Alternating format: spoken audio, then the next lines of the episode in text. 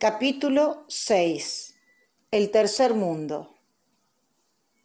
Por ese tiempo conocí en la escuela la teología de la liberación, que había dado nacimiento al movimiento latinoamericano tercermundista de la Iglesia Católica. Estaba fascinada. Dios nos invitaba a cambiar el mundo injusto que yo acababa de conocer. Muchos sacerdotes y religiosas tercermundistas habían dejado los cómodos departamentos en las iglesias para vivir en humildes casillas cerca de los más pobres, en los barrios obreros y asentamientos, compartiendo su dolor y sus necesidades como lo había hecho Jesús. Los curas villeros eran todo lo opuesto a la iglesia conservadora, asociada al poder económico que había olvidado el Evangelio. Empezamos a usar la Biblia latinoamericana, llena de fotos que revelaban lo que pasaba en nuestro continente y comentarios basados en la teología de la liberación, que situaban las palabras de Cristo en el siglo XX. Algunos años después, en el 76, esa Biblia fue prohibida por la dictadura militar que la declaró subversiva. Las monjas de mi escuela dejaron de repetirnos que debíamos sufrir por el Cristo torturado, que había muerto en la cruz para salvarnos, y empezaron a hablar de Jesucristo liberador, el de las bienaventuranzas, el que multiplicó los panes y echó a los mercaderes del templo, que nos invitaba a comprometernos para cambiar el mundo con alegría. A mis 15 años me enamoré perdidamente de él mi relación con Jesús se hizo tan intensa y real que toda sensación de impotencia y soledad desapareció. De repente tenía un líder, el mejor. La medida del amor es amar sin medida, me habían dicho, y eso tenía sentido para mí.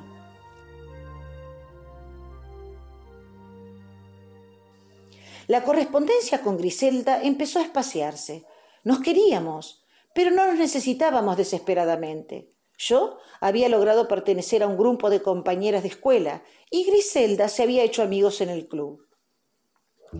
En febrero del 72, Verónica, mi hermana, se puso de novia con un chico que conocimos durante las vacaciones, Fabián María Morelo. Vivía en el centro de la capital y su familia era muy católica y tenía un tío sacerdote. Después de Semana Santa nos invitó a participar del grupo juvenil en la parroquia María de las Victorias, donde el tío cura era uno de los responsables. Nos contó que era un grupo bastante grande, más de 50 chicos y chicas, que llevaba tres años funcionando. Ahí se mezclaban todas las clases sociales. Había jóvenes de familias ricas con apellidos que aparecían en las calles y plazas, y otros de familias muy humildes. Se juntaban todos los martes a la noche en la iglesia. Luego de una reunión grupal se separaban para reflexionar en subgrupos a los que llamaban comunidades de base. Organizaban la misa de la juventud de los domingos a las 11 y solían hacer actividad los fines de semana. El último martes de abril a las 8 de la noche llegué a la parroquia con Fabián, mi hermana y Diana, su mejor amiga. Llovía cántaros y hacía frío. En la escalinata majestuosa de mármol, tres ancianos yacían acurrucados tratando de no mojarse. Pasé entre ellos y con el estómago apretado por la vergüenza entré a esa iglesia imponente, llena de reliquias. Había olor a incienso, a velas y a viejo. Aunque estaba repleta de lámparas, los mármoles oscuros absorbían la luz y creaban una sensación de profundidad. Era muy diferente a la de mi escuela, tan sencilla y luminosa. El altar dorado resplandecía en el fondo. A su alrededor un montón de jóvenes se reunían para iniciar el encuentro. Nos acercamos, los chicos nos saludaron afectuosamente y nos invitaron a formar parte del círculo que se había formado. Apenas podía disimular mi excitación. Estaba emocionada por ese nuevo camino que tal vez se abriría en mi vida. El sacerdote carraspeó y de inmediato se hizo el silencio. Entrecerré mis ojos. El clima místico me invadió los sentidos. Con voz pausada y melodiosa el cura comenzó a leer un texto del apóstol Santiago. ¿De qué le sirve a uno, hermanos míos, decir que tiene fe si no tiene obras? ¿Acaso esa fe puede salvarlo? ¿De qué sirve si uno de ustedes al ver a un hermano o a una hermana desnudos o sin el alimento necesario le dice, vayan en paz, caliéntense y coman, y no les da lo que necesita para su cuerpo? Lo mismo pasa con la fe. Si no va acompañada de obras, está completamente muerta. Las palabras me atravesaron. Mientras el sacerdote explicaba la temática que se iba a tratar esa noche, me fue asaltando la angustia. Cuando terminó, unos chicos se le acercaron y les entregó unos papeles. Son los coordinadores. Les está dando la guía para reflexionar hoy. Nos susurró Fabián, que estaba parado a mi lado. Cuando todos habían regresado a su lugar, en el círculo, nos dimos la mano. A mi izquierda tomé la de Fabián, que me aferró con fuerza, parecía emocionado por nuestra presencia. Y a mi derecha tomé la de Diana, que me la dio laxa, como fastidiada seguramente porque yo nunca le había caído bien y solamente me prestaba atención cuando venía a estudiar a casa con mi hermana y necesitaba que le cuida a su hermanita, Pamela, que por suerte no se le parecía en nada. Comenzó así una oración comunitaria donde los que deseaban podían compartir su plegaria. De pronto no pude oír lo que decían los otros. Batía una lucha interior por mantener mi boca cerrada. Cuando parecía que ya todos habían terminado, fracasé y mi voz estalló en el aire, fuerte, pesada, repicó en los mármoles inertes. Con toda mi alma le supliqué a Dios que me perdone por estar rezando abrigada, con mi panza llena, protegida de la tormenta dentro de esa lujosa iglesia, en lugar de ayudar a los ancianos que temblaban de frío en la escalera. Hubo un silencio incómodo y todos me miraron especialmente Verónica y Diana, que se habían puesto coloradas y me taladraban con los ojos. De inmediato me arrepentí, no había sido la mejor carta de presentación. El cura volvió a carraspear, tomó la palabra y explicó el por qué no se podía dejar entrar a los indigentes y cómo los socorrían de diferentes maneras. No recuerdo lo que dijo, estaba avergonzada y no levanté la mirada del piso. Al finalizar cantamos el Padre Nuestro y luego, desordenadamente, entre risas y saludos, todos se dirigieron hacia el sector de la parroquia donde estaban las pequeñas oficinas que se usaban para hacer las reuniones de comunidades de base. Mi hermana me dijo que se iba con Diana, al grupo de Fabián, que yo me podía ubicar donde quisiera, y se alejaron conversando animadamente por el pasillo. Me encontré a la deriva. Los jóvenes se saludaban y se iban metiendo en las distintas oficinas. Me miraban sonrientes, pero ninguno me invitó a pasar. A medida que el pasillo se vaciaba, comencé a sentirme mal. Tenía muchas ganas de volverme a casa. Cuando la situación empezaba a ponerse demasiado áspera, una chica se me acercó. Andaba con una guitarra en bandolera haciendo barullo, colgándose en las espaldas de alguno, abrazando y dando saltitos con otro.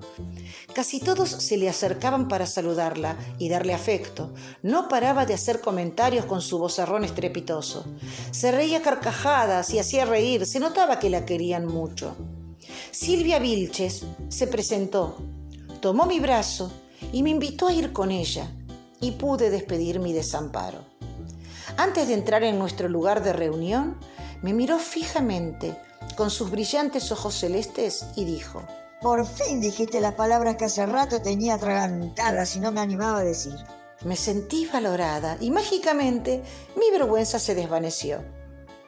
La oficina era chica. Éramos siete, bastante apretados alrededor de un escritorio demasiado grande para el espacio. Durante la reunión, la discusión fue enérgica e interesante. Tres compañeros defendían la actitud de la Iglesia ante la pobreza y las injusticias del mundo, alegando la necesidad de supervivencia de la institución, mientras que otros dos compañeros, Nora y Francisco, se sumaron a la posición fuertemente crítica que habíamos adoptado Silvia y yo, que considerábamos que la Iglesia se había apartado del camino del Evangelio. Al salir nos quedamos charlando, Silvia, Nora, Francisco y yo, como si nos hubiésemos conocido toda la vida. Sentí que había encontrado un lugar de pertenencia, los mismos intereses, las mismas convicciones. Era tanto mi entusiasmo que Verónica y Diana no me podían arrancar para volver a casa y me llevaron a los tirones. Silvia tenía en ese entonces 22 años. Estaba de novia con Martín, un estudiante de ingeniería naval que si aprobaba todos los exámenes, pronto se iría de viaje de graduación alrededor del mundo. Silvia, desde los 15 años, trabajaba como profesora de guitarra y a pesar de no haber terminado el secundario, había logrado un bienestar económico. Era una persona fascinante y no fue un impedimento nuestra diferencia de edad. Enseguida nos hicimos compinches. En la rutina de cada martes reflexionábamos sobre cómo debíamos actuar para cambiar el mundo. No era una ciencia muy difícil de comprender, empezando por nosotros mismos, siguiendo con nuestro hogar y de ahí al resto de la sociedad. Pero era muy difícil de hacer. Muchas veces al volver a casa las ideas rondaban en mi cabeza quitándome el sueño. Las contradicciones eran muchas. Seguir el camino de Jesús implicaba compromisos drásticos en mi vida. Pero por suerte no estaba sola. Tenía mis compañeros y la fuerza de la fe, que era cada vez más contundente. Los domingos, al terminar la misa, solíamos bajar al salón gigante del sótano. Llevábamos sándwiches, tartas, empanadas y gaseosas. Después guitarreábamos casi siempre los mismos temas, Mezclábamos los de la iglesia con los de protesta, los Beatles con chacareras y no faltaban las bolicheras que nos hacían saltar a bailar. Yo había rescatado una guitarra vieja de la casa de mi abuela para que Silvia me enseñe. Y si bien no era nada buena cantando, practicaba mucho y había logrado hacerla sonar bastante bien. Durante la reunión también surgían charlas interesantes sobre nuestras familias, nuestros colegios. Era muy enriquecedor, porque éramos tan distintos unos de otros.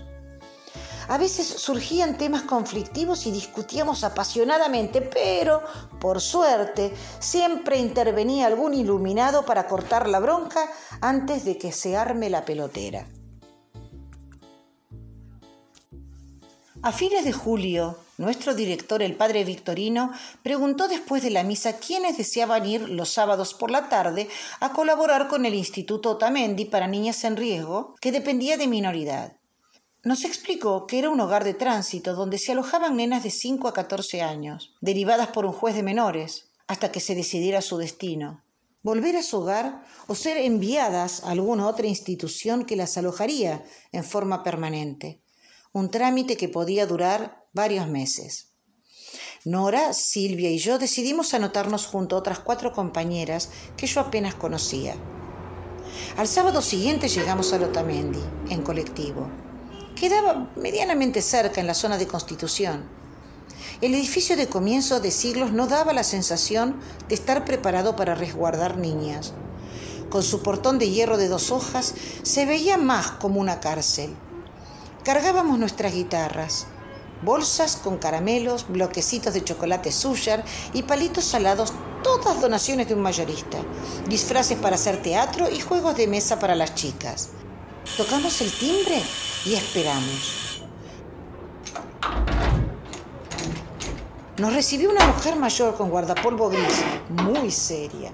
Sí, eh, venimos de la parroquia Las Victorias. Tenemos autorización para visitar a las chicas. Creo que nos están esperando. Dijo Silvia, que era la mayor de todas. Nos miró de arriba abajo, con desconfianza, como si hubiese esperado otra cosa. Pasen, soy la celadora. Ni bien entramos, la mujer empujó ruidosamente el portón y puso llave. Era un pasillo angosto de unos cuatro metros de largo, apenas iluminado por una lamparita que colgaba del techo. En el otro extremo del corredor había una puerta cancel, cerrada, que no nos dejaba ver del otro lado. En la pared izquierda, en medio del pasillo, había una puerta vidriada que dejaba ver una gran oficina, parecía ser la dirección. Estaba decorada con muebles elegantes, cristaleros con adornos y libros, y una ventana grande que daba a la calle. Sentada frente al enorme escritorio de madera lustrada, una mujer muy fina hablaba por teléfono. Esperan acá, dijo la celadora. Dándonos la espalda, golpeó la puerta y sin esperar autorización entró. Se acercó al escritorio, hablaron en voz baja mientras la directora tapaba el tubo del teléfono con la mano. Entonces la fina mujer miró hacia la puerta, aguzó los ojos, nos hizo un gesto con la mano, parecido a un saludo, y volvió a concentrarse en su conversación telefónica. Inmediatamente salió la celadora y nos dijo Ya las atiende. Abrió la puerta cancel y se fue, cerrándola nuevamente. Por la risa de la directora y sus exclamaciones, nos dábamos cuenta de que no estaba manteniendo una conversación de trabajo. Igualmente nos hizo esperar varios minutos hasta que cortó el teléfono. Se levantó y vino hacia la puerta. Abrió y sin hacernos pasar dijo Chicas, ¿qué tal? Yo soy la directora mi nombre es Luciana. Ya me explicó el padre Victorino que vendrían. Si necesitan algo, le piden a Sofía, la celadora. Ella va a estar con ustedes en todo momento. Recuerden que a las ocho es la cena, así que hasta las siete y media como máximo se pueden quedar. Pasen. Las chicas están esperando. Pegó la vuelta y nuevamente se encerró en la oficina. Nos quedamos tiesas. Íbamos a hacerle un montón de preguntas, contarle nuestros planes, pero la situación nos desorientó. Yo estaba ansiosa por saber lo que había del otro lado, así que sin decir una palabra me adelanté y abrí la puerta cancel. Frente a nosotras un patio angosto y largo, con piso de baldosas grises. Estaba rodeado por una vieja construcción en dos plantas de paredes manchadas de humedad que no dejaba entrar el sol. Era muy feo. No había nada relacionado con chicos. Se me estrujó el estómago y de pronto sentí ganas de despertarme, de que ese lugar no existiera. Las siete nos miramos desoladas. No había palabras que pudiesen describir lo que estábamos viviendo. Al escuchar la puerta, la celadora salió del interior de un pabellón y nos hizo seña para que entráramos. Un montón de nenas vestidas de guardapolvo azul nos rodearon gritando de alegría.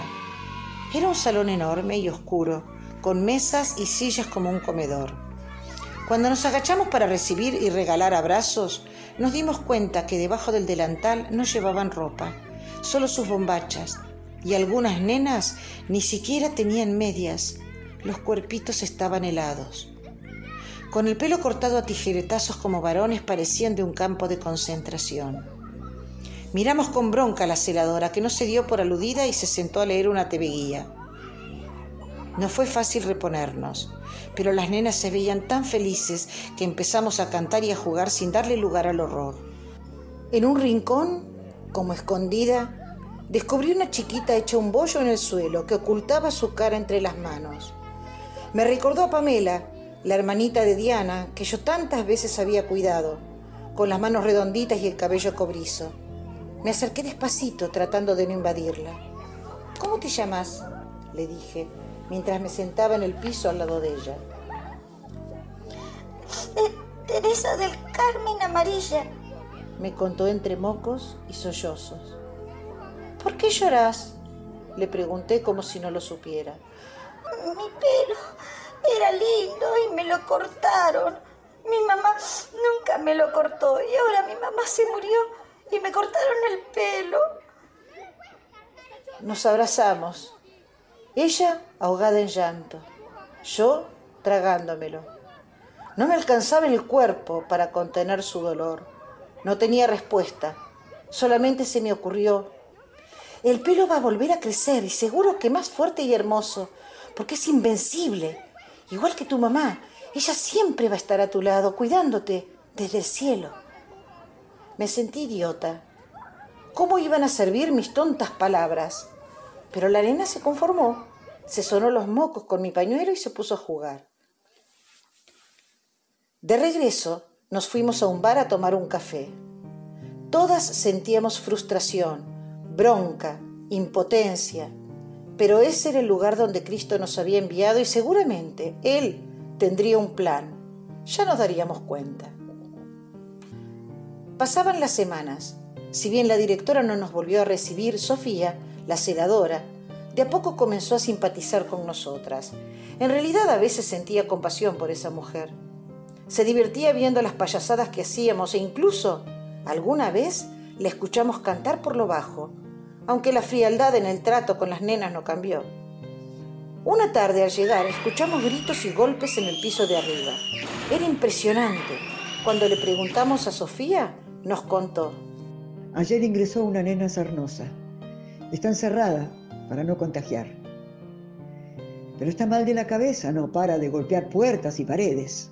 ¿Puedo subir a hablar con ella? Voy a preguntar. Respondió la mujer y desapareció. Minutos después volvió con la autorización y mi amiga subió al cuarto. Enseguida cesaron los ruidos. Después de un rato Silvia bajó, los ojos enrojecidos y la boca apretada de impotencia. Le había prometido a la nena que iba a hacer lo posible para que volviera a su casa pronto. Sabía que era una mentira piadosa, de las que solíamos decirle a las chicas todo el tiempo. Quisimos hablar con la directora, pero estaba muy ocupada y no nos podía recibir. El martes siguiente nos reunimos las siete con el padre Victorino. Era demasiado, ya no aguantábamos más, nos sentíamos cómplices porque así como iba la cosa, no habíamos logrado ningún cambio. El cura nos pidió paciencia, debíamos rezar, que ya llegaría el momento de actuar. Pero para nosotras aquello era insuficiente y nos fuimos muy enojadas. Queríamos denunciar lo que veíamos ante los jueces o ante quien tuviese el poder de terminar con ese lugar nefasto. El sábado siguiente la nena ya no estaba. La celadora nos contó que la habían trasladado con urgencia al hogar Santa Rosa, porque esa criatura era un demonio. Al fin, la gota que rebalsó el vaso.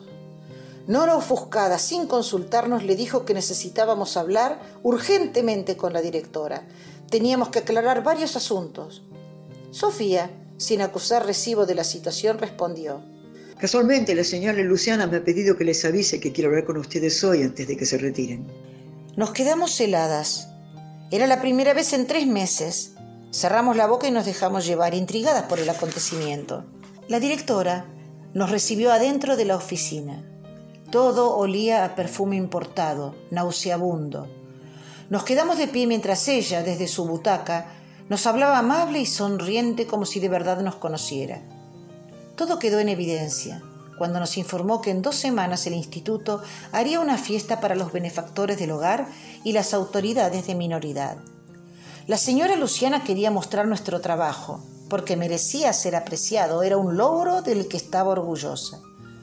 Salimos pasmadas, la realidad superaba ampliamente la ficción. Esa tarde de noviembre, las chicas estaban limpias, bien calzadas y vestidas. Había olor a lavandina en el baño y aroma de tortas en la cocina. Nos recibieron felices, parecían agradecidas con su suerte, como si ese día fuese el inicio de un tiempo mejor. Los dibujos que habíamos hecho juntas adornaban las paredes enmarcados por globos y guirnaldas de papel. En las mesas, sobre los manteles floreados, las jarras con gaseosas estaban empañadas por el frío. Había platos muy tentadores con masas y escones y sanguchitos de migas que pedían ser comidos, pero las nenas no osaban tocar nada sin permiso. Empezaron a llegar los invitados. En el patio comenzamos cantando canciones que sabían todos. Luego hicimos títeres para las nenas y jugamos como era costumbre, mientras los adultos conversaban animadamente. Cuando nos hicieron pasar a merendar, decidimos que había llegado el momento. Separadamente, fuimos a conversar con cada uno de los asistentes y les contamos todo. Veíamos sus caras transformarse. El murmullo iba cambiando de tono. La directora se empezó a incomodar. Si bien no escuchaba los comentarios, veía el movimiento que estábamos ocasionando. De pronto, un hombre mayor, evidentemente con autoridad, comenzó a indagarla sobre la situación de cada una de las niñas. La señora Luciana no podía responder, no tenía idea, desconocía la mayoría de los nombres y el por qué estaban ahí. Se la veía muy tensa, nos miraba de reojo, echando fuego sobre nosotras. Había comprendido que la habíamos puesto en evidencia. Dejamos el hogar sin despedirnos, satisfechas y en paz. Durante el viaje de vuelta no paramos de reírnos de esas dos mujeres, que al final habían sido más ingenuas que nosotras. Una semana después, el padre Victorino nos informó que habían cerrado el Otamendi por reformas y que las personas responsables habían sido removidas del cargo. Ese día me convencí de que con la ayuda de Dios sería posible cambiar el mundo.